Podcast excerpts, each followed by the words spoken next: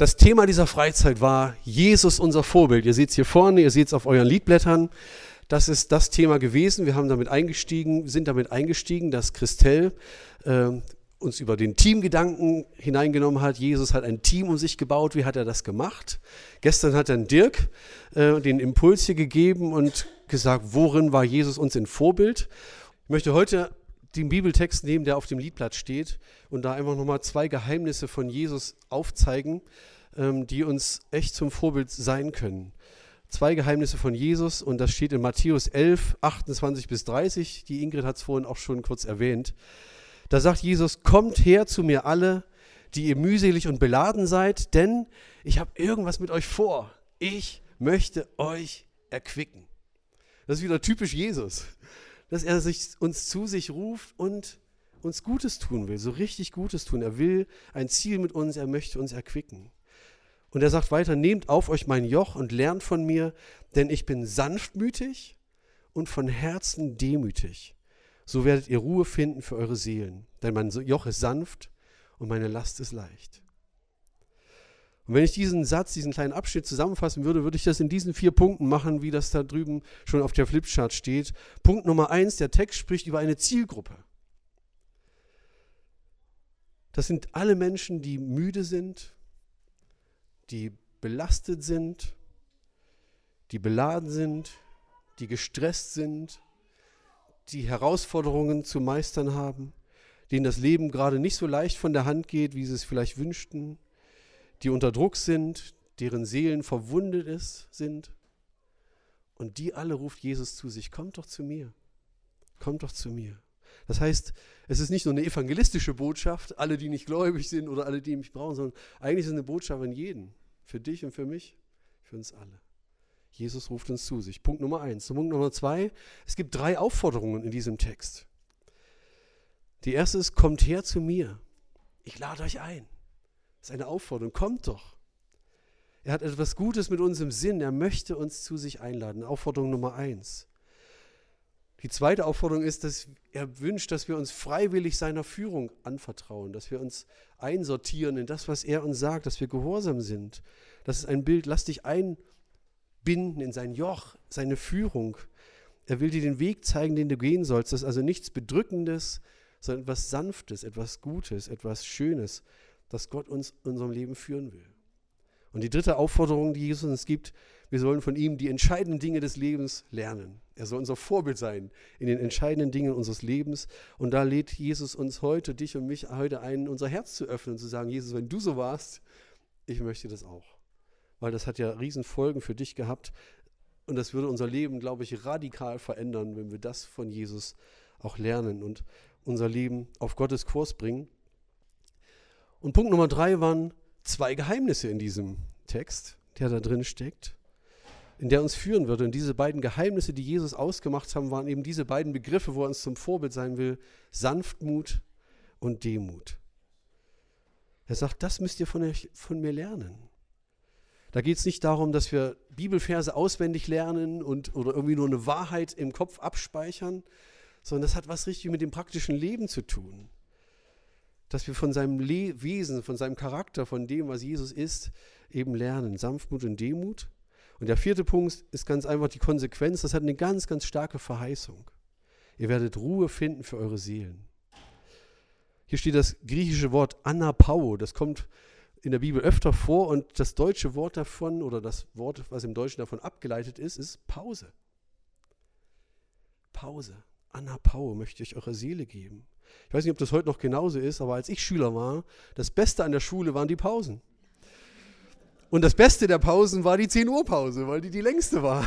Ich weiß nicht, wie es heute ist. Wahrscheinlich ist der Unterricht noch viel schöner. Aber das waren die besten Zeiten in der ganzen Schule, die Pausen. Und Gott möchte dir und mir die besten Zeiten in unserem Leben geben und anvertrauen. Dass meine Seele anapaumäßig erquickt wird, dass sie recht zur Ruhe kommt dass sie mal Pause kriegt. Das ist Wellness für die, für die Seele. Das war die Zusammenfassung von diesem Predigtext und eigentlich könnten wir jetzt hier schon Schluss machen, wenn da nicht das Ziel wäre, von Jesus was zu lernen, nämlich Sanftmut und Demut. Und dass wir diesen beiden Begriffen mal auf die Spur gehen. Und das mache ich mit diesen Punkten. Ich komme gleich wieder ins Bild.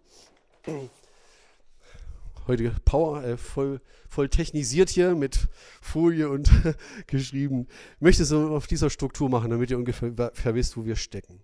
Das erste Geheimnis, was wir von Jesus lernen, ist Sanftmut. Sanftmut. Das ist ein Wort, das kennt man in unserer Gesellschaft gar nicht mehr. Ich glaube, manche wissen gar nicht, wie man das schreibt, wie man es ausspricht. Sanftmut, was ist das denn? Gibt es das überhaupt? Und trotzdem können wir dem auf die Spur bringen, was das bedeutet, weil das eins der beiden Geheimnisse von Jesus ist, wo er sagte, das hat gewaltige Kraft in eurem Leben. Da möchte ich ein Vorbild für euch sein. Lernt von mir diese Dinge, dann werdet ihr gute Dinge erleben. Dann ist das die, das ist die Voraussetzung dafür, dass ihr Wellness für die Seele bekommt, dass ihr Anna mäßig erquickt werdet. Das ist das, was Jesus hier sagt. Und wenn man vom deutschen Wort Sanftmut ausgeht, steckt da schon ganz viel Wahrheit drin. Sanftmut ist der Mut, sanft zu sein. Das ist der Mut, sanft zu sein. Das hat etwas mit Mut zu tun, etwas mit Kühnheit zu tun. Das bedeutet, dass Sanftmut überhaupt nichts damit zu tun hat mit Weichlichkeit, mit Schwachheit, mit Rumeierei, mit Duckmäuserei, dass die Nachfolger von Jesus alles Weicheier sind und die ziehen sich alle hinter die Kirchenmauern zurück, um ja nicht und so. Überhaupt nicht. Ganz im Gegenteil. Sanftmut hat nichts mit Duckmäusertum zu tun. Im Griechischen ist dieses Wort, kann man übersetzen mit beherrschte Kraft. Das ist eine beherrschte Kraft. Stell dir ein Wildpferd vor. Wildpferd, das gezähmt werden soll. Da gibt es Fachleute dafür, die Wildpferde fangen mit dem Lasso und das ist lebensgefährlich, diese Wildpferde zu fangen, weil die, weil die eine unbändige Power und Kraft in sich haben.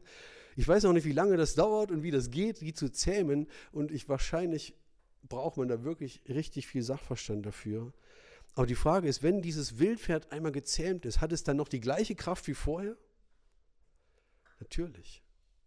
Es hat noch die gleiche Kraft, die gleiche Power, aber es ist geleitet, es ist geführt, es ist in eine Richtung gelenkt, die der, der es trainiert hat, gelenkt hat in eine nutzbringende, die Kraft ist in eine nutzbringende Richtung gesteuert. Und jetzt stellen wir uns Jesus vor, wenn er sagt, ich bin, von, ich bin sanftmütig, dann weißt du, ja, Jesus ist nicht ein Weichei, sondern Jesus hat die gesamte Power des Universums. Er ist Schöpfer Himmels und der Erde. Ein Wort und es steht da. Also Jesus war bei der Schöpfung dabei. Er hat die Welt in seiner Hand. Er hat diese Macht und diese Kraft. Er hat Tod und Teufel überwunden. Also das steckt alles in ihm. Aber er hat diese Kraft, diese Power dem Willen Gottes unterstellt, dem Heiligen Geist unterstellt. Er sagt, ich tue nichts, was ich nicht den Vater tun sehe. Das ist Sanftmut. Es ist geführt, es ist sortiert, es ist untergeordnet. Und das möchte Gott mit uns, das möchte Jesus mit uns, wenn er unser Vorbild ist, dass das, was in uns noch nicht sanftmütig ist, was jähzornig ist, was aggressiv ist, was, je, was rebellisch ist, was unsanft ist, das möchte er unter seine Führung nehmen dass diese Kraft nicht uns verloren geht, sondern dass sie vom Heiligen Geist geführt ist. Dass wir sie und ihm unterstellen. Denn manchmal wird ja deutlicher, was ein Begriff bedeutet, wenn man sagt, was ist das Gegenteil davon? Und das Gegenteil von Sanftmut ist eben Aggression, das ist Rebellion, das ist Unbeherrschtheit, das ist Gewaltanwendung, das ist Jähzorn. Bei manchen Menschen, die tragen quasi das Herz auf der Zunge, das spürst du sofort, wenn es knallt aber andere tragen das tief in sich drin, da gehöre ich dazu. Und fressen das in sich rein und dann gärt es und dann brodelt es und dann macht es krank. Auf jeden Fall merkt man, die Seele ist nicht ruhig, sondern begehrt etwas auf. Das sind Dinge in uns und das möchte Jesus Vorbild uns sein, sagt, kommt, lasst euch doch in meine Richtung dort drängen, äh, führen.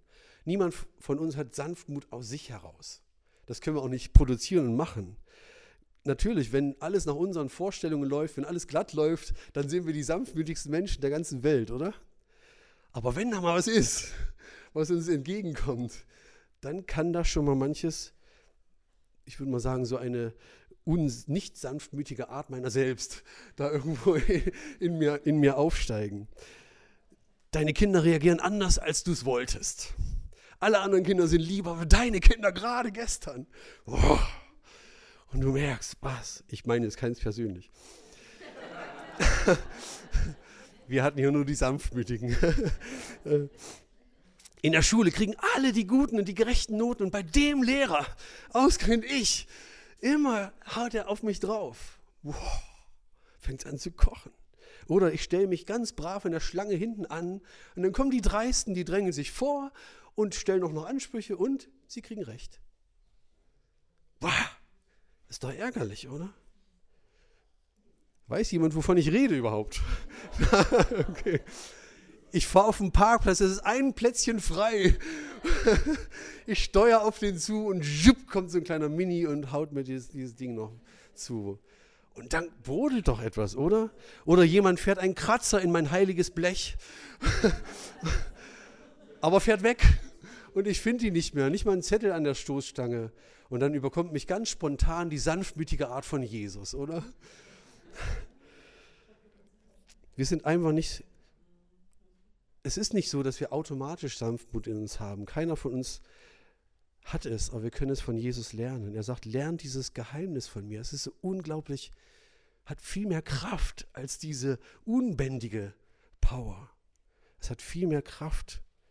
Es wird dein Leben verändern, wenn du nur anfängst, es zu begehren, es zu wünschen, dich verändern zu lassen.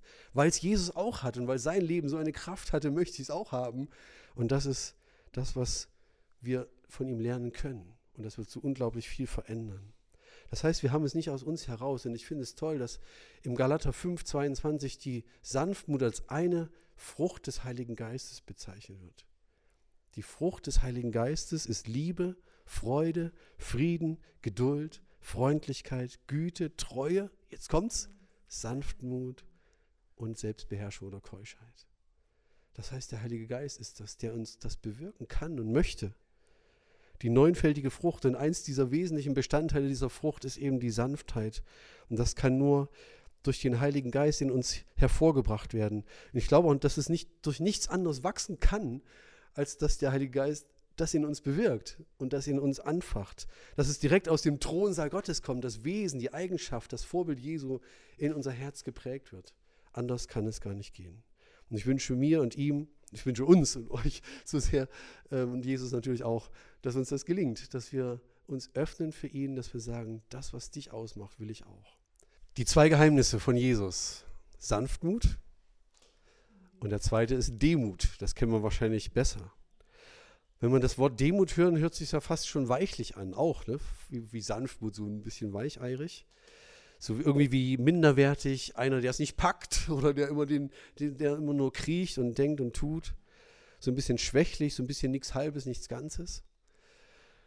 Aber das Wort kommt aus dem Mittelhochdeutschen und heißt so viel, der Mut, dienen zu können. Oder der Mut, sich unterordnen zu können, sich abhängig zu machen. Also Demut hat genau wie die Sanftmut mit einer Power zu tun, mit Kühnheit, mit Mut zu tun. Und überhaupt nicht mit Weichlich oder Schwäche oder Kriecherei oder Minderwertigkeit. Ganz im Gegenteil. Demut können eigentlich nur mutige Menschen ausführen, ausüben. Weicheier werden niemals demütig sein. Und auch am besten kapiert man es hier wieder, was das Gegenteil ist. Das Gegenteil von Demut ist Hochmut, ist Stolz, Angeberei, Besserwisserei, Arroganz, Überheblichkeit, Unabhängigkeit, Egoismus, genau das Gegenteil von Demut. Das heißt, wenn ich demütig sein möchte, gehe ich auf Distanz zu Arroganz, gehe ich auf Distanz zu Dingen, die, die stolz sind, die hochmütig sind. Und Jesus ist vollkommen. Er hat dieses Vorbild vollkommen uns praktiziert und vorgelebt. In seinem Leben war keinerlei Stolz oder Arroganz oder Überheblichkeit oder von oben herabschauen, sondern sein Leben war genauso. Er hat uns angeschaut mit Augen voller Liebe. Und dieser Jesus sagt zu mir, komm doch her zu mir, ich möchte dir die Ruhe geben. Ich möchte, dass deine Seele Frieden hat, dass deine Seele Anna Power-mäßig erquickt wird. Aber das geht nur, wenn du das von mir lernst. Die Voraussetzung ist Sanftmut und Demut. Ich gebe uns ein Beispiel von Jesus. Bevor Jesus ans Kreuz ging, hat er an dem Abend, bevor er ans Kreuz ging, mit seinen Jüngern zusammengesessen und da hat er ein Beispiel seiner Demut gezeigt. Er hat sich vor seinen Jüngern niedergekniet, vor seine Nachfolger, vor seine Schüler, vor denen, die etwas lernen sollten von ihm, hat sich das Gewand hochgebunden, hat eine Schüssel Wasser genommen, ein Tuch zum Abtrocknen und hat dem Petrus und dem Johannes und dem Jakobus und dem Judas und dem Andreas und wie sie alle hießen, einen nach dem anderen die Füße gewaschen. Und die hatten nicht alles asphaltiert und mit schönen goldenen Straßen und Gassen, wie wir das heute haben, sondern das waren staubige Straßen. Das war richtig mistig. Und dann haben die geschwitzt.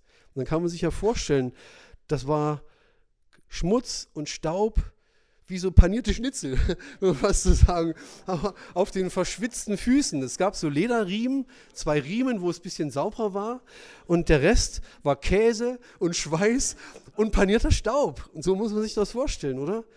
Und jetzt kniet sich Jesus nieder und wäscht von zwölf Männern diese panierten, stinkenden Füße. Hammer, oder? Und dann sagt er, das ist ein Beispiel, das sollt ihr auch machen. Und ich glaube, das kannst du nur tun, wenn dein Stolz bricht. So wie Jesus war. Wenn deine Herrlichkeit, Selbstherrlichkeit weg ist, wenn deine Arroganz nicht mehr da ist.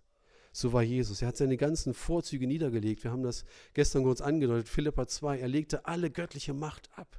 Er erniedrigte sich und wurde ein Mensch wie wir und hat alles abgelegt und wurde gehorsam wie ein Sklave.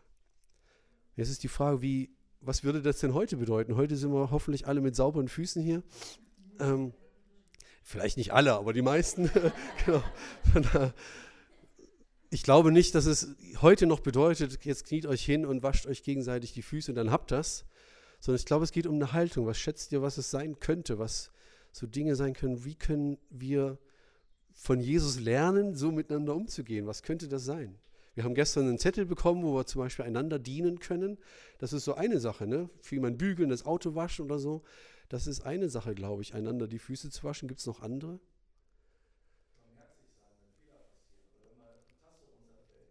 Ja? Barmherzig sein, wenn Fehler passieren. Anderen den Vorrang zu geben. In der Tür ganz praktisch oder auch am Buffet. Ja, oh ja. oh. Wenn es nur eine Erdbeertorte gibt. ja, richtig. Noch was. Es, ist, vergeben können, ja. Nicht höher von sich zu denken, den anderen höher achten als sich selbst. Wie, wie wirkt sich das denn praktisch aus? Ja, dass wir uns nicht zu gut vorkommen, für den anderen was zu tun, genau.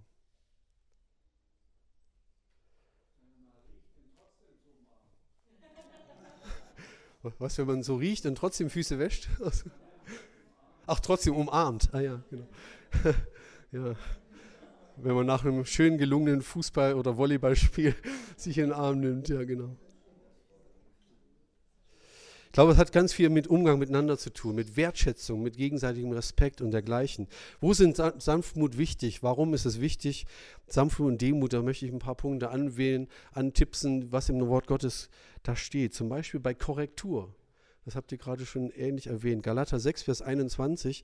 Wenn jemand von euch sich zu einem Fehltritt verleiten lässt, also in Sünde fällt, irgendwas tut, was, was eigentlich nicht dem Willen Gottes entspricht, dann sollt ihr, deren Leben vom Geist Gottes bestimmt ist, diesen Menschen liebevoll und mit Sanftmut wieder zurechtbringen, wieder auf den rechten Weg zurechtbringen. Wow, da braucht es Demut, da braucht es Sanftmut zurechtbringen, aber im Geist der Sanftmut. Nicht mit Aggression, nicht mit Gewalt, mit boah, du schon wieder oder mit Vorwürfen oder von oben herab oder mit Jähzorn. Ja, ich bin der Gerechte, aber du bist der Sünder. Jetzt krieche im Staub, das geht nicht. Im Geist der Sanftmut. Auf eine Stufe stellen, ihm die Füße waschen und sagen, darf ich dich wieder zurechtbringen? Da ist mir was aufgefallen. Das heißt nicht, wir müssen gar, dürfen gar nichts mehr sagen. Wir müssen ja sanftmütig, denn demütig sein. Wenn mir was auffällt, darf ich gar nichts mehr sagen. Darum geht es nicht. Ich glaube, wir müssen Grenzen setzen. Das ist natürlich auch in der Familie so und bei Kindern so, dass man Grenzen setzt. Aber auch wenn wir Dinge aus dem Wort Gottes erkennen, dass wir sagen, du, das ist nicht in Ordnung. Das entspricht nicht dem Willen Gottes. Aber wie man es macht, darum geht es hier. Wie macht man das? Gehe ich von oben herab? Verlasse ich den Raum, wenn jemand reinkommt? Hat er gestern vorgelesen, Herr Dirk? Oder gehe ich hin und sage, wow, ich möchte dir dienen. Mit Liebe und Sanftmut. Ich will doch nicht mit ansehen, dass jemand ins, in sein Verderben rennt. Weil die Dinge, die Menschen tun, die nicht im Willen Gottes entsprechen, haben ja Konsequenzen. Und dann muss ich doch sagen, hey, ich möchte dir dienen. aber nicht von oben herab, sondern das ist was, was mit Korrektur zu tun. Das Zweite, mit in, im Bereich Evangelisation, wenn wir das Evangelium weitergeben, ist das genauso wichtig. 1. Petrus 3 sagt, seid alle Zeit bereit zur Verantwortung über jeden Mann, dass ihr jedem erzählen könnt, die Hoffnung, die in euch ist, also das Evangelium, aber tut das mit Sanftmut und Respekt. Das heißt, wenn wir Menschen von Jesus erzählen, nützt es gar nichts, ihm die Bibel um die Ohren zu knallen und zu sagen, hier hast du noch einen hier hast du noch einen, hier hast du noch einen, du bist schlimmer Sünder. Das scheint nicht der Weg zu sein. Sondern tut es in Sanftmut, tut es respektvoll. Auch in der Familie, wenn, ich, wenn mein Herz überspringt, ich liebe Jesus und mein Mann oder meine Frau soll es auch wissen. Und da ist schon manches schiefgegangen, weil man es eben nicht mit Demut und mit Respekt getan hat. Aber das sollen wir tun. Wo brauchen wir Sanftmut noch? Beim Ertragen von Fehlern und Macken anderer. Epheser 4, Vers 1 bis 2. Lebt nun würdig des Evangeliums, lebt würdig eurer Berufung, in aller Demut und Sanftmut ertragt den anderen in Liebe. Das ist wichtig. In Demut und Sanftmut sollen wir die Macken und die Fehler der anderen in Liebe ertragen. Dazu brauchen wir Sanftmut. Und mal ganz ehrlich, die Macken und Fehler der anderen sind ja manchmal echt unerträglich, oder? Bei sich selber sieht man sie ja nicht. Das ist ja das Schlimme, dass man ja die nur bei anderen sieht. Dazu braucht man dann Jesus, dass er uns auch Dinge bei uns selber offenbart. Aber wenn wir stolz sind, wenn wir arrogant sind, wenn wir auf andere hinabschauen und sagen, boah, diese Macke, das geht mir so auf den Geist, dann bekommt meine Seele keine Ruhe. Das ist ja folgerichtig. Wenn Jesus sagt, eure Seele bekommt zur Ruhe, wenn ihr sanftmütig und demütig seid, dann hat das direkt damit zu tun.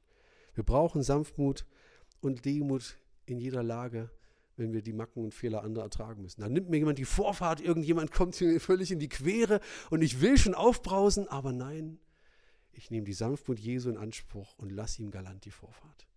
Und meine Seele kommt zur Ruhe. Ich reg mich gar nicht auf. Ist doch viel schöner. Das dürfen wir von ihm lernen. Die bei der Einstellung zum Wort Gottes ist auch eine, eine Sache, die wo wir Demut und Sanftmut brauchen. Da sagt Jakobus 1,21, trennt euch von allem Schlechten und Bösen in eurem Leben und nehmt das Wort Gottes, das er euch gegeben hat, mit Sanftmut an. Denn es hat eine Kraft, eure Seelen zu retten. Das heißt, wir nehmen das Wort Gottes, was in der Predigt gesagt wird, im Bibellesen gesagt wird, in der Andacht gesagt wird, wir nehmen es in Sanftmut an, weil es die Kraft hat, meine Seele zu retten. Ich kann mich auch dagegen sträuben, sagen, da hat mir keiner was zu sagen und Gott schon mal gar nicht.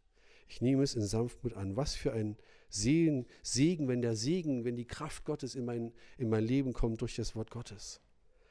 In der Endzeit, in der wir leben, brauchen wir Demut und Sanftmut.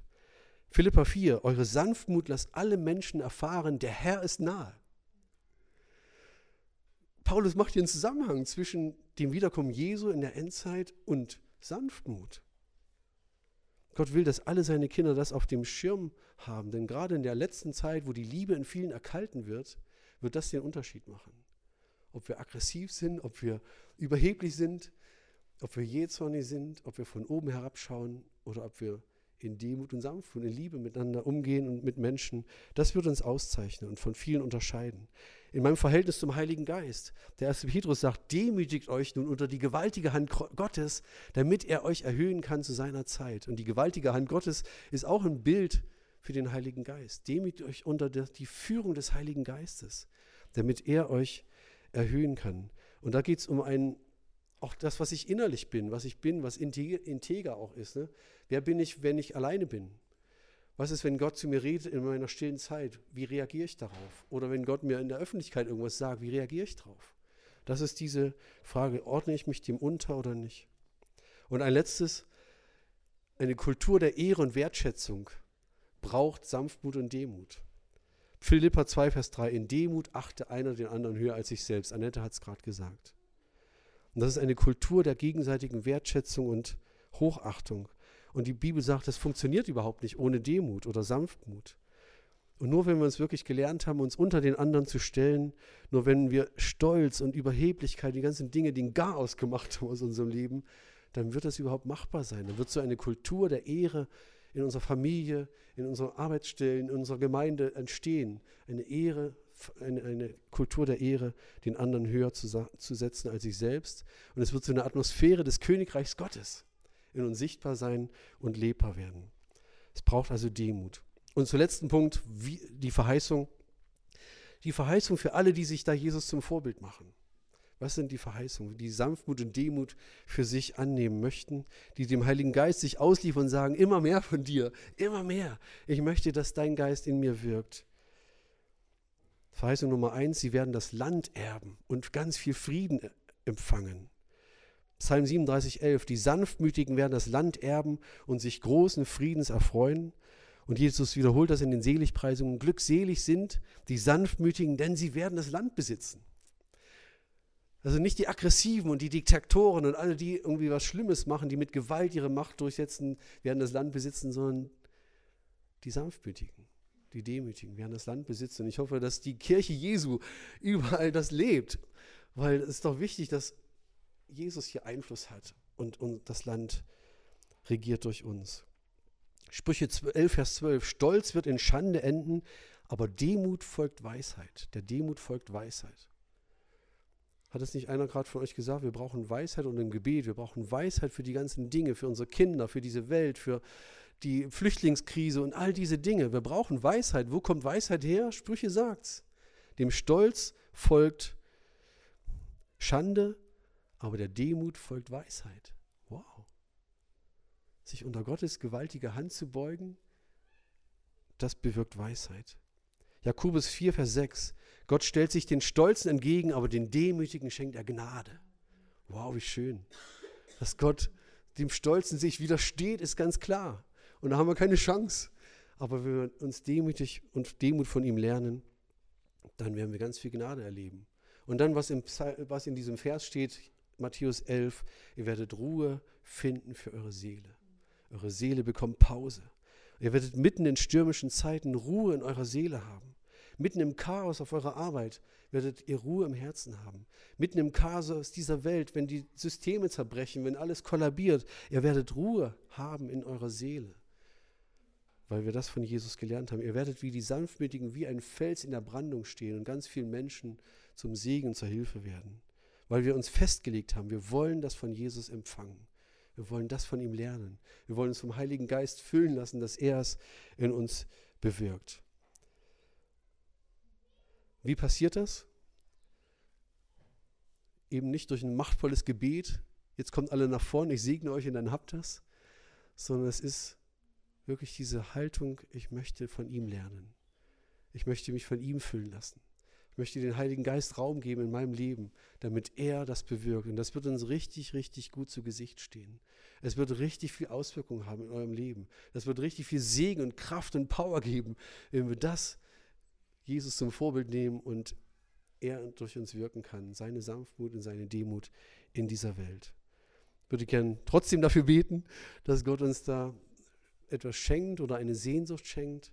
Und dann haben wir manche Dinge an diesem Wochenende miteinander geteilt, wo Jesus ein Vorbild ist. Und hier bei diesen beiden Dingen, Sanftmut und Demut, kommt eine gewaltige Verheißung. Und ihr werdet Ruhe finden für eure Seele. Denn mein Joch ist sanft und meine Last ist leicht. Let's pray together. Herr Jesus Christus, wir danken dir für dein kostbares Wort. Wir danken dir, dass du der Herr bist über Himmel und Erde, dass du alle Macht hast, dass du die Welt geschaffen hast, dass du kein Weichei warst oder irgendein Drückeberger, sondern dass in dir die gewaltige Macht Gottes sichtbar und spürbar war. Aber du hast dich dem Willen Gottes unterordnet. Du hast dich vom Heiligen Geist führen lassen. Du hast dich in die Stille zurückgezogen. Du warst deinem Vater gehorsam. Und genau diese Dinge brauchen wir. Wir strecken uns aus danach, dass du ja mit deiner Demut, mit deiner Sanftmut unser Herz erfüllst, dass die Frucht des Heiligen Geistes, was Sanftmut beinhaltet, in unserem Leben wirklich ähm, sich ausbreiten kann. Und da schaffen wir Raum in uns. Wir beten, Herr, dass du uns beschenkst, segnest, erfüllst mit deinem Heiligen Geist. Und dass wir als solche Gesegnete ja, diese Sehnsucht im Herzen tragen, das jeden Tag zu neu zu er, erstreben, zu er, er, erbitten von dir, dass du uns damit füllst. Und so segne uns, Herr Jesus, nach deiner Gnade. Danke, dass du ein so herrliches Vorbild bist. Amen. Amen.